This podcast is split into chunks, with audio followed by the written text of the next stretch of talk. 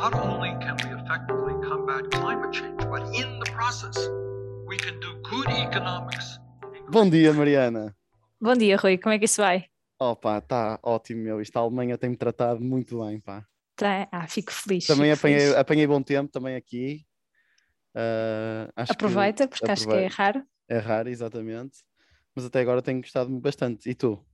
Eu, de neste momento, estou no Porto, portanto, fiz viagem Porto-Lisboa, que é sempre agradável, no. Alfa Pendular.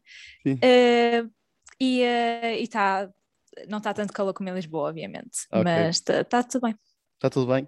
Olha, eu quero Uhum. começar só por fazer aqui um disclaimer, eh, aqui a uma situação, que foi um nosso ouvinte que me mandou uma mensagem a dizer que acho que eu cometi fazer uma retificação àquilo que eu disse, que foi o Palmeiro que me mandou mensagem a dizer que no último podcast tinha dito que a EDP como um todo era um monopólio natural e ele mandou-me uma retificação a dizer que não, eh, que só a parte de transmissão de energia, a parte da REN e a parte da distribuição é que é, portanto fica aqui esta retificação. Agradecer desde já o, o envio eh, destas retificações, é sempre bom receber o vosso feedback e pronto, pedir algumas vezes sempre desculpa por algum name dropping ou o que seja que fazemos.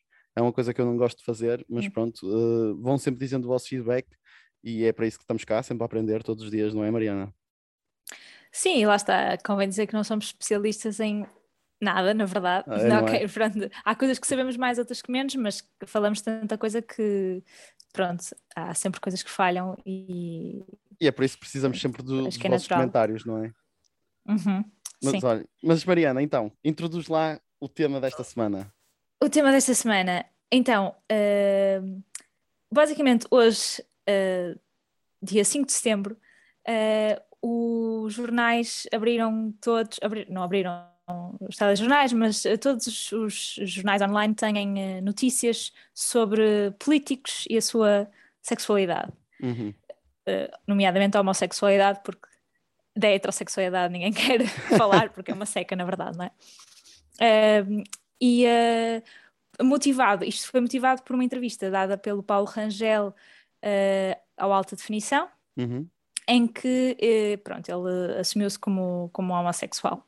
Eh, na- de uma forma bastante descontraída e, e de uma forma sem nunca referir, na verdade, que a palavra homossexual, o Uhum. que isso também é um- algo que podemos falar, eh, dizendo apenas que nunca escondeu eh, esse- eh, essa condição, Uhum. foi como ele referiu, se referiu à homossexualidade.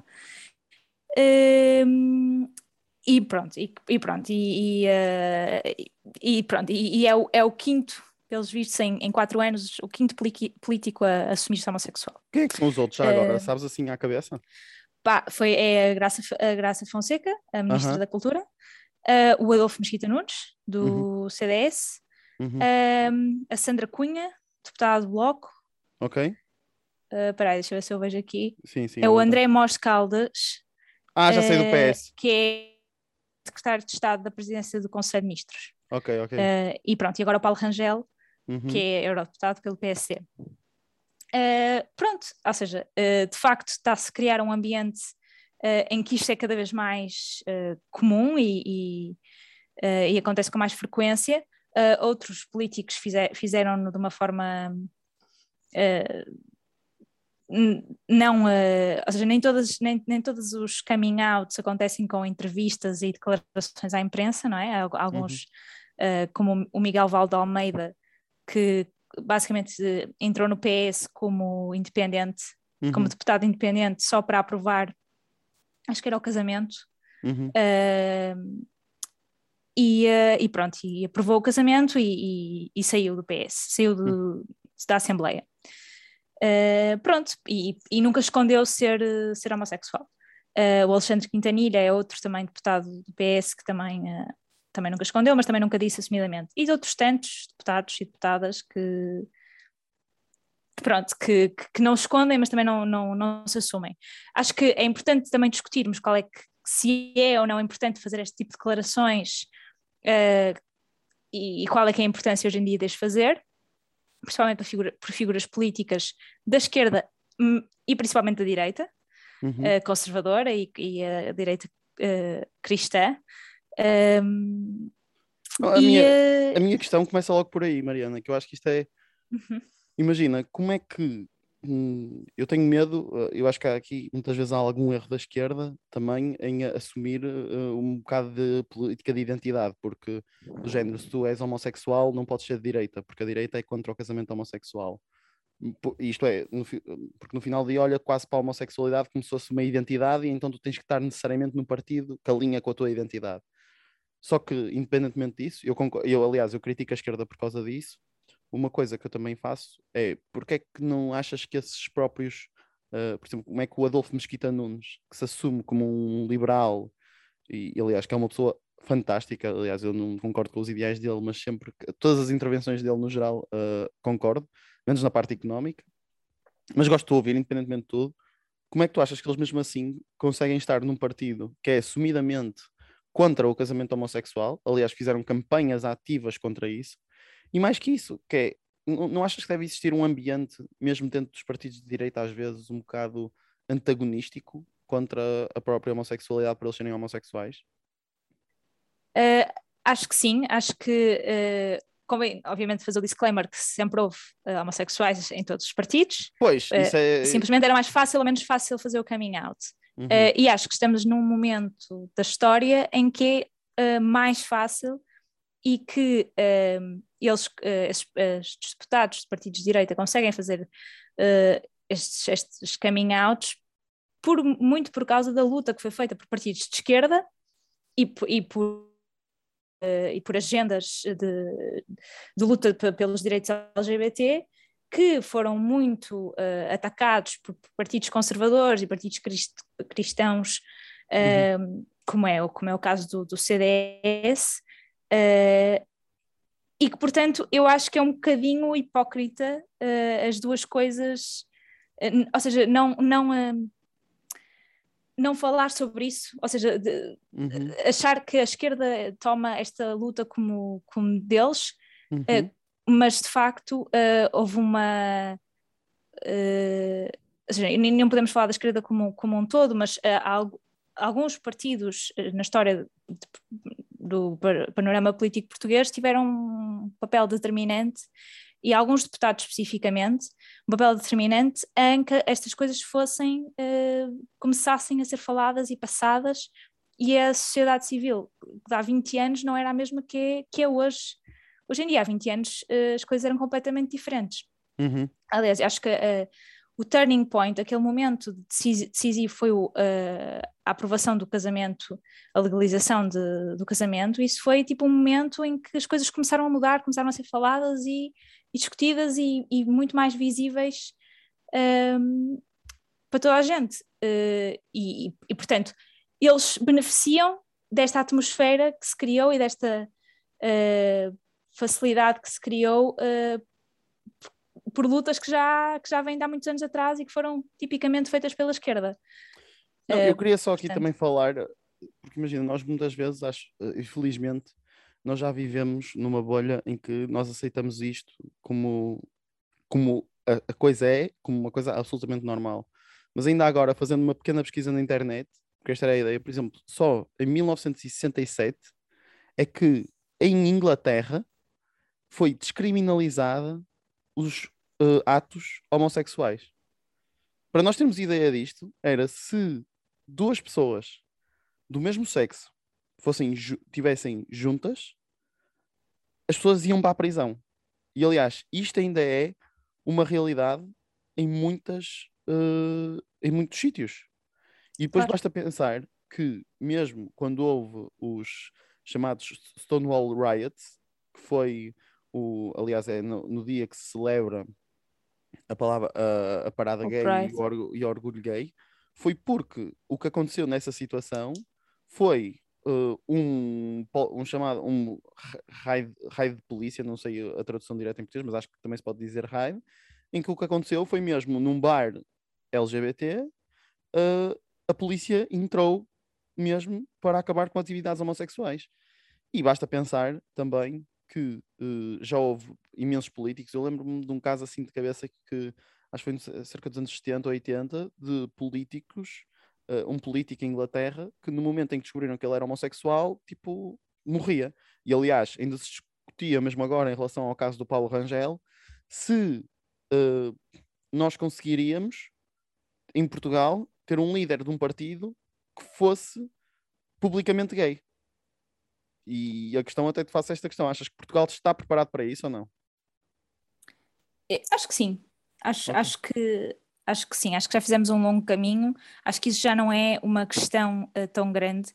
Uh, lá está, nós, enquanto eleitores, pouco nos interessa uh, a vida privada dos políticos. Exatamente. Pouco nos interessa se com quem é que vão para a cama, se têm familiares doentes, Uh, o que é que fazem, uh, quer dizer, o que é que fazem, pronto, é outra coisa, mas, mas pronto, a vida privada não, uh, não nos interessa muito e, e eu acho que, que já, já ultrapassamos esse, esse preconceito que existia há 20 anos atrás. Claro que ainda há um grande caminho a fazer, isso é óbvio, uhum. mas, mas qual é que é, quem é que é o, o presidente que é, é o holandês?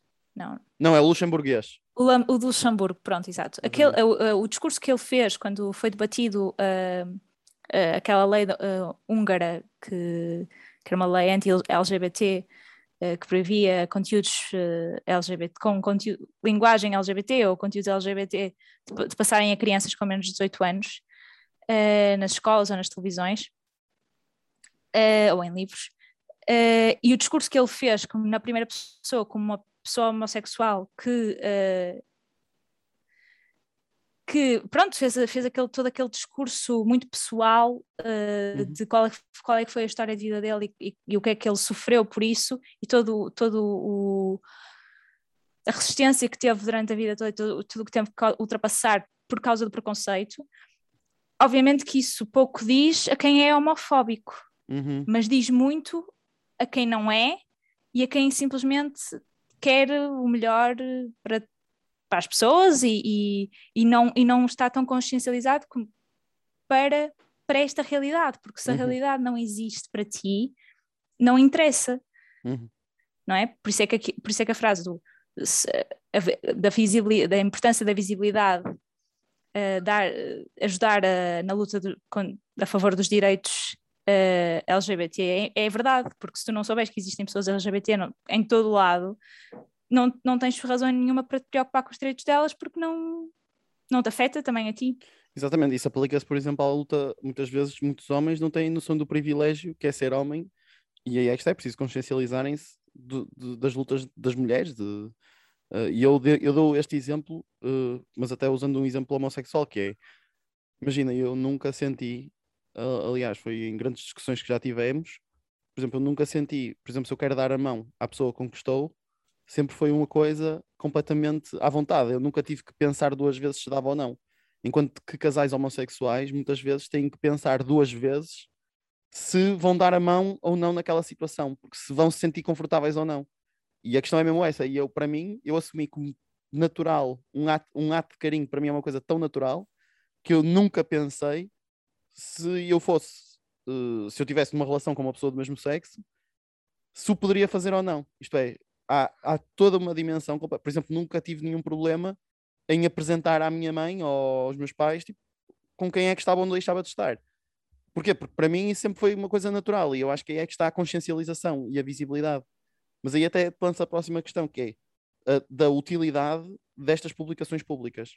Porque, por exemplo, uh, há um caso também que se discute muito em Portugal, o senhor não sabe, mas que é o caso do Paulo Portas, que é uma coisa que pá, quase toda a gente sabe, quer dizer, assume-se que ele é, uhum. mas ele nunca fez uma, uma, uma nenhuma declaração. E a, também ele viveu num, num, tempo diferente, mas a questão que eu te faço é: achas que qual é que, qual é que tu achas que é a utilidade das pessoas virem pra, cá para fora e darem uma declaração de imprensa, por exemplo? A mim não me interessa o, se as pessoas, eh, se os políticos que são eleitos para a Assembleia uh, são heteros, são homos, são bis, são o que quer que seja. O que me interessa é que eles façam um bom trabalho. Uh, mas eu acho que é extremamente importante este, este tipo de mensagens e declarações. O que não quer dizer que toda a gente tenha que as fazer. Isto são duas coisas diferentes, porque há pessoas uhum. que pá, sabemos ou sabe-se que uh, são homossexuais mas nunca fizeram nenhuma declaração nesse sentido porque não querem e têm todo o direito de não querer. A vida pessoal e privada das pessoas é uh, fazem com ela o que quiserem. Só que isto uh, vai um bocadinho para além. Podemos usar este, tudo isto como. Quando, quando, quando estes políticos fazem esta declaração, isto não é, eles não estão a falar da sua vida pessoal só. Hum. Eles estão a fazer uma declaração política. Eles estão a okay. dar um sinal. Isso é, isso é, que é... é sinalizar, a normalizar, a dar visibilidade e a mostrar. Estão a ver? Há pessoas normais, ou, pronto, há pessoas tipo, as pessoas normais também são uh, homossexuais. Tipo, as pessoas em todas as profissões há pessoas homossexuais. Não, não é por. Uh, não é só uma. E isso acontece muito na geração dos nossos pais e dos nossos avós, que viveram durante o período dos anos 60 e 70 e 80, mas ali os anos 70 do. Na, na altura do pico da, da SIDA e, e, de, de que a homossexualidade era, uma doen era, era considerada uma doença, um, ehm, e que havia muita ligação entre a promiscuidade e a noite com a homossexualidade. Portanto, uhum. uh, há um medo desta, de toda esta geração, que são a geração que nos educou, um, e portanto acho que estamos num período de transição uh, de, deste medo pelo diferente e da aceitação de que é perfeitamente natural e, e não é, não é uma, uma desvantagem comparativa uh, uhum relativamente às outras pessoas uh, a, a, nossa sexualidade. Pronto, portanto, acho que é importante, não é obrigatório, obviamente, mas podemos fazer disto uma bandeira política? Sim, podemos. Aliás, eu acho essa segunda parte da tua intervenção agora acho é, é fundamental mesmo, porque eu acho que a utilidade é mesmo para pessoas, sei lá, como a minha mãe, que a minha mãe é uma pessoa super bem educada, super para a frente, aliás, educou-me de maneira fantástica, mas sempre que eu tenho, uh, ela nunca, uh, o que é que eu quero dizer? nota-se que há sempre ali alguma questão. Ela não aceita aquilo como natural. Isto, ela aceita, hum, ela aceita, até acho que se houvesse algum referendo votava positivamente em relação ao casamento, não é isso, é, é uma coisa inconsciente ali, pela maneira como foi educada, uh, que fica sempre algo de pé atrás e mesmo por causa desses estereótipos que foram muito marcados nos anos 80, 70, 80, principalmente no início com as doenças e da promiscuidade, principalmente. Mas uma coisa que eu também quero contar aqui em relação aos, até na minha experiência na Alemanha, uma coisa aqui, que pelo menos em Frankfurt, não é na Alemanha, eu estou em Frankfurt, mas que é, é, por exemplo, a, dois, a duas uh, ruas da minha, de onde eu vivo, há uma rotunda, aliás, eu até mandei isto à, à Mariana na altura, tipo, é uma rotunda em que tem as bandeiras LGBT. E a, minha, é, é, uma, e a minha questão, que eu acho muito interessante, e até acho que foi o teu comentário, foi do género, se isto fosse em Portugal era um escândalo do caraças. E depois, a, a questão é que eu estava a andar, simplesmente vi aquilo e continuei. E eu espero que haja algum dia e fico contente mesmo para dar essa, essa visibilidade. Porque o que eu sinto aí é que é uma coisa que é encarada como, pá, é mais uma coisa, não é preciso fazer uma luta política uh, toda à toa, do género, ah, agora querem incentivar as crianças a serem LGBT. Não, até uh, o, o, o que querem é só simplesmente mostrar que existem e que podemos ter uma boa, uma, uh, pode ser uma coisa considerada completamente normal. E mesmo em toda a alma, em toda, eu já vi outros exemplos aqui, tipo, já vi casas com a bandeira cá fora, vi uma que também me enviei, tipo, publicidade com isso. Isso também só para mostrar como pode ser uma coisa completamente normal e que não é em Portugal, que é do género, fazem, põem uma, sei lá, um símbolo num coisa da estrada e de repente já está o CDS e o Chega e não sei o quê a dizer que já querem.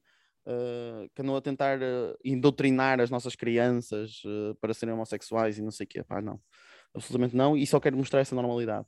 Em segundo lugar, queria só também falar de uma coisa que eu acho que Portugal está ótimo, tá, é, tá ótimo, mas foi uma das únicas coisas que eu senti que quando eu digo que há 20 anos nós não crescemos, acho que economicamente não crescemos, mas a nível de direitos civis e mesmo a nível de mentalidade, acho, pá, acho que avançámos imenso e há um mérito por toda a gente que travou esta luta. Uh, mesmo a nível de direitos civis, por parte da sexualidade, quer por parte das mulheres, quer por parte de homossexuais. E queria apontar também, também já como mais ou menos última nota, que eu acho que esse é o caminho da Europa. A Europa, acho que cada vez mais tem que se assumir como uma zona para o mundo, porque nós temos que pensar qual é que é o, o até por causa da questão do Afeganistão e mesmo pelos desenvolvimentos geopolíticos, nós temos que pensar qual é que é o papel da Europa no mundo. E cada vez mais eu vejo a Europa mesmo como o baluarte até mais que os Estados Unidos, porque os Estados Unidos são todos, agora com aquela história pá, fiquei chocado que no, no Texas pagam Texas. 10, mil, 10 mil euros às pessoas que denunciem pessoas que, Isso é toda uma outra conversa Isso é sobre direitos toda- pá, mulheres. mas, sim, mas a minha questão é que é, isso é PID, meu. Isso é PID, isso é as pessoas assim. Sim, sim, são os buffs. Os é tipo, vamos incentivar os buffs e a- eh, o espírito Pá. speed e tipo toda a gente a olhar. Isto para Enfim, dizer, isso, isso é. Isto para dizer que na Sim. Europa é uma coisa que eu espero que nunca aconteça, mesmo que haja casos como na Hungria. Mas, por exemplo, eu vejo cada vez mais, principalmente a parte Ocidente e Nórdica, isto é países como Portugal, Espanha, França, Alemanha, Dinamarca, Suécia, eh, principalmente esta parte, Bélgica, Holanda, Uhum. tipo, nós afirmarmos no mundo mesmo como um espaço livre e um espaço em que toda a gente pode, pode viver e viver a sua sexualidade, viver a sua liberdade. Mesmo até agora, finalmente, a Comissão Europeia também fez algo eh, proativamente, isto é, não desbloqueou os fundos contra a Polónia. E eu acho que esse é o caminho da Europa, porque quando nós, e até uma coisa que eu tenho sentido aqui e que é pá, uma coisa, é, é uma sensação inacreditável, que é nós há nem, nem há 100 anos andávamos todos à porrada entre os europeus e de repente estávamos todos numa festa aos abraços e essa, essa mistura de nacionalidades, acho que esse valor que nós unirmos para além das diferenças de nacionalidades e sentirmos, claro que somos muito mais próximos com os latinos do que com alemães, por exemplo, claro, porque existe ali uma vibe que eu ainda não, não consegui ainda não consegui perceber o que é que parece que é tudo a mesma coisa, é mesmo impressionante isso.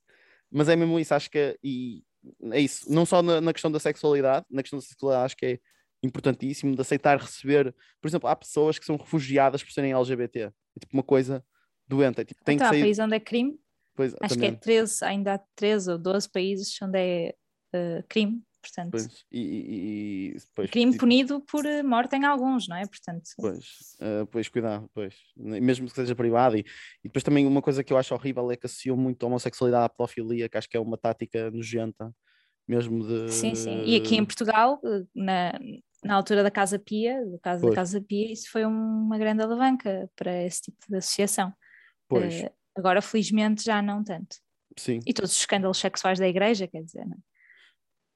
Pá, mas pronto, é isso. Só queria falar que cada vez mais, também não sei se pelo contexto em que estou, cada vez sinto mais a Europa e acho que o caminho da Europa é mesmo essa aceitação, cada vez mais das pessoas, tal como elas são, de um espaço de liberdade eh, e de um espaço em que todos nós podemos nos desenvolver da maneira que nós queremos ser e não termos que nos transformar ou ter todo um, um ator. Eh, então, quando, quando na Europa, quando na Polónia foram eh, declaradas zonas LGBT free, ou seja, zonas onde não existiam pessoas LGBT, onde não, não existia eh, atividade LGBT, ehm, a- van der Leyen veio dizer que a Europa era uma zona L- eh, LGBT freedom, ou freedom Exatamente. LGBT. Recomendações, Mariana.